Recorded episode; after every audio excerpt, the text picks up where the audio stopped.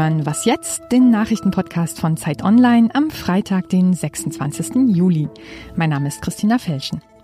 Wir sprechen über das neue Kabinett von Großbritanniens Premierminister Boris Johnson und wir reden über den Transitverkehr über den Brenner. Erstmal die Nachrichten. Welche AfD-Kandidaten werden nach der Wahl am 1. September im sächsischen Landtag sitzen? Dazu gab es jetzt einen wichtigen Gerichtsbeschluss. Die AfD darf jetzt doch mit mehr Bewerbern antreten, als der Wahlausschuss ursprünglich genehmigt hat.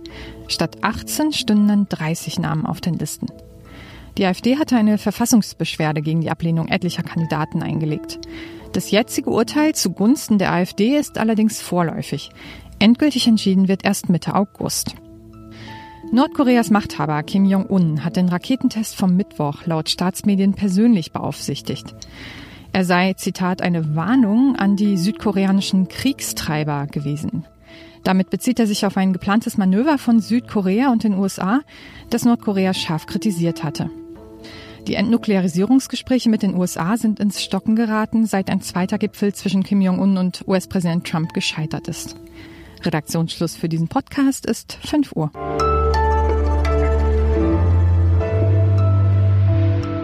Guten Tag, ich bin Ole Pflüger. Boris Johnson hat in seinen ersten Tagen als Premierminister von Großbritannien in der Regierung ziemlich umgebaut und eine Sache ist da besonders auffällig. Priti Patel, die neue Innenministerin, ist Brexit-Hardlinerin. Dominic Raab, der neue Außenminister, ist Brexit-Hardliner und Jacob Rees-Mogg, der neue Fraktionsvorsitzende, der findet sogar einen harten Brexit gar nicht so schlecht. Und dementsprechend ging es bei Johnsons erster Rede im Unterhaus gestern auch ziemlich hoch her.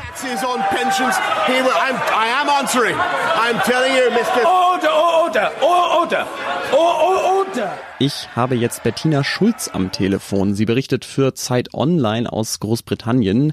Hallo Bettina, grüß dich. Ja, hallo nach Berlin. Als wir Anfang der Woche gesprochen haben, da hast du ja gesagt, naja, Boris Johnson, das ist jemand, der vor allem sein Fähnchen immer so in den Wind hängt. Äh, warum umgibt der sich denn jetzt mit so vielen Leuten, die Brexit-Hardliner sind? Ja, also das hat hier auch überrascht. Also man weiß ja, dass er den Brexit durchsetzen will, aber dass er so knallhart auf eine Linie einschwenkt, ähm, hat viele Leute hier schockiert, ist aber vielleicht das einzige oder die einzige Chance, die er wirklich hat. Er hat nicht viel Zeit. Er muss bis zum 31. Oktober am besten irgendwie den Brexit durchsetzen. Da muss er ein Kabinett haben, was komplett hinter ihm steht. Das hat er sich jetzt zusammengestellt und es sind im Prinzip weitgehend alles Hardliner und die EU-Angehörigen oder EU-Verfechter, äh, die noch mit im Kabinett sitzen, mussten sich alle verpflichten, dass sie im Zweifelsfalle ein No-Deal am 31. Oktober unterstützen, wenn es anders nicht mehr geht. Also er versucht auch der EU gegenüber zu signalisieren, ich meine es ernst. Entweder wir verhandeln was Neues oder wir werden wirklich ähm, die EU am 31. Oktober verlassen. Ist das was, was er wirklich verfolgt als Ziel, wo er bereit ist, das durchzuziehen am Ende?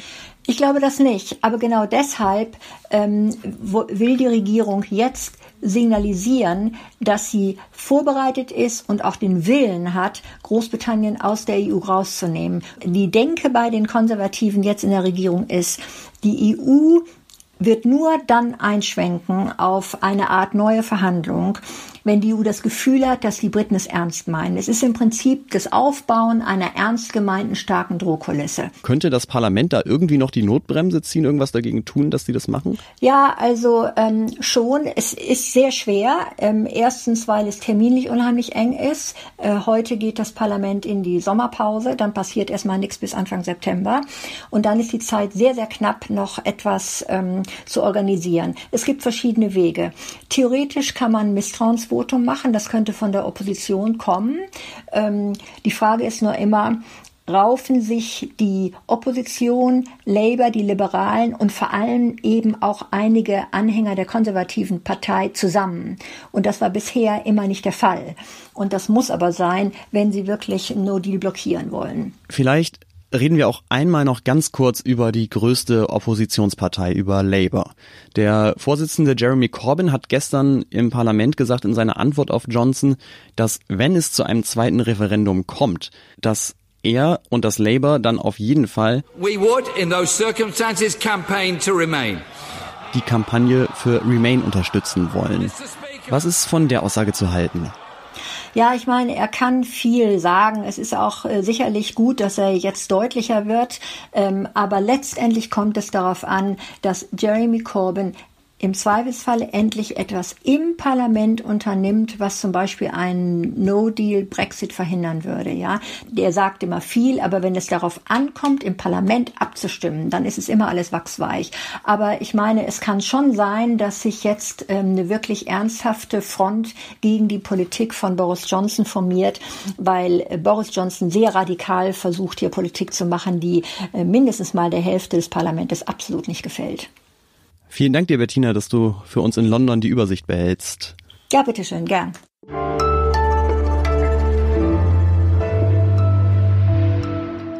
Und sonst so? War das spannend gestern. Ich rede nicht von der Tour de France, sondern vom deutschen Temperaturrekord.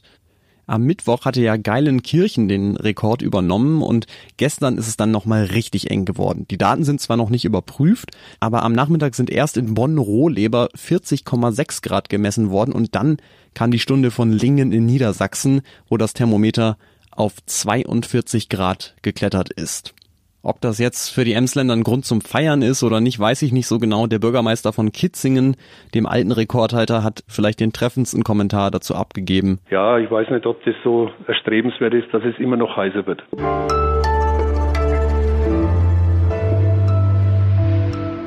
Heute fangen in Bayern und in Baden-Württemberg die Schulferien an.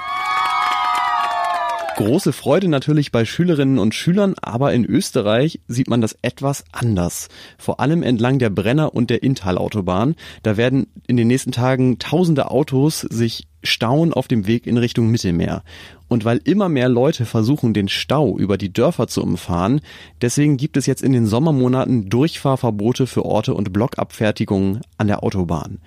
Verkehrsminister Andreas Scheuer und die bayerische Landesregierung sind außer sich deswegen und der Tiroler Landeshauptmann Günther Platter hat angekündigt, dass er keinen Millimeter nachgeben will. Judith Innerhofer ist Redakteurin vom Österreich-Teil der Zeit und mit ihr möchte ich jetzt darüber sprechen. Hallo nach Wien. Hallo. Wie sehen denn genau die Maßnahmen aus, die da jetzt ergriffen wurden von den Österreichern? Einmal ist da eine, mit der Tirol schon länger versucht, den Transitverkehr in den Griff zu kommen. Und das ist die Blockabfertigung von LKWs an der deutsch-österreichischen Grenze bei Kufstein. Und dann gibt es jetzt zwei Arten von Abfahrverboten. Viele haben das selbst erlebt, dass gerade in den Ferienzeiten, da steht man am Weg über den Brenner einfach manchmal ewig im Stau. Das ist gar nicht so wirklich neu. Was wirklich neu ist, sind die Navis. Ähm, das Navi, das zeigt mir in der Regel die schnellste Route an. Wenn es also einen Stau auf der Autobahn gibt, leitet es mich auf irgendwelche Land- und Dorfstraßen um. Und Tirol und Salzburg argumentieren da jetzt also, wir müssen unsere Bevölkerung schützen, Feuerwehrautos, Rettung, ähm, Rettungskräfte müssen durchkommen, wenn es da einen Stau gibt.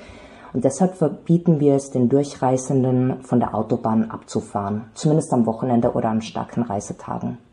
Das deutsche Verkehrsministerium will ja jetzt gegen diese Abfahrverbote klagen. Gibt es da schon Einschätzungen von Juristinnen oder Juristen, ob so eine Klage Aussicht auf Erfolg hat? Naja, die meisten Juristen sehen das eher gelassen, jedenfalls in Österreich. Ähm, denn so ein Abfahrverbot, das verhindert ja nicht den Weg von Deutschland nach Italien durch Tirol, man muss halt auf der Autobahn fahren. Und da scheint der Schutz der Bevölkerung irgendwo mehr zu wiegen als der Eingriff in die freie Wahl der Straße. Jetzt gibt's da aber noch äh, ein zweites Abfahrverbot. Und zwar geht es da um die Zufahrt zu zwei Billigdiesel-Tankstellen in der Nähe der Autobahn. Und da fordert Bayern, wie ich finde, zu Recht äh, von Österreich, dass der Spritpreis einfach nicht so billig bleiben kann. Nur wie erklärt es ein Politiker seinen eigenen Wählern, dass er jetzt irgendwie eben den Spritpreis erhöhen will? Naja, ein Begriff, der in den letzten Tagen ja immer wieder genannt wird, ist diese sogenannte Korridormaut, also ein einheitlicher Mauttarif zwischen München und Verona für den gesamten Schwerverkehr. Ist das vielleicht eine Lösung für dieses Problem? Hm, ähm, das Problem ist halt, ähm, mit solchen Maßnahmen bessert sich äh, phasenweise vermutlich oder sicher die Situation an der einen oder anderen Stelle. Aber insgesamt wird der Transitverkehr über die Alpen damit noch nicht weniger. Dafür müssen einfach die Güter und teilweise natürlich auch der, der individuelle Reiseverkehr stärker über die Schiene laufen.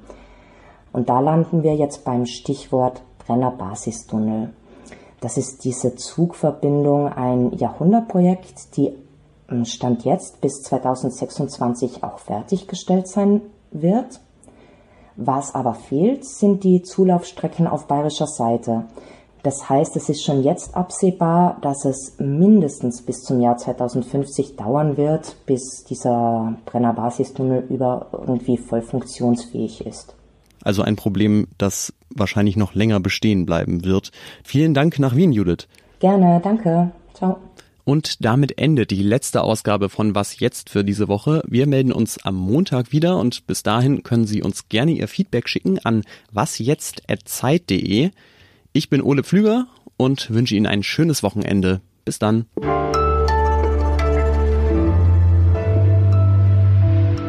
Ich weiß gar nicht, wie, wie ist denn das Wetter gerade bei euch in, in Wien? Ist es auch so heiß wie hier? Ähm, 35 Grad, glaube ich, hat es bei mir hier im Raum. Draußen will ich gar nicht.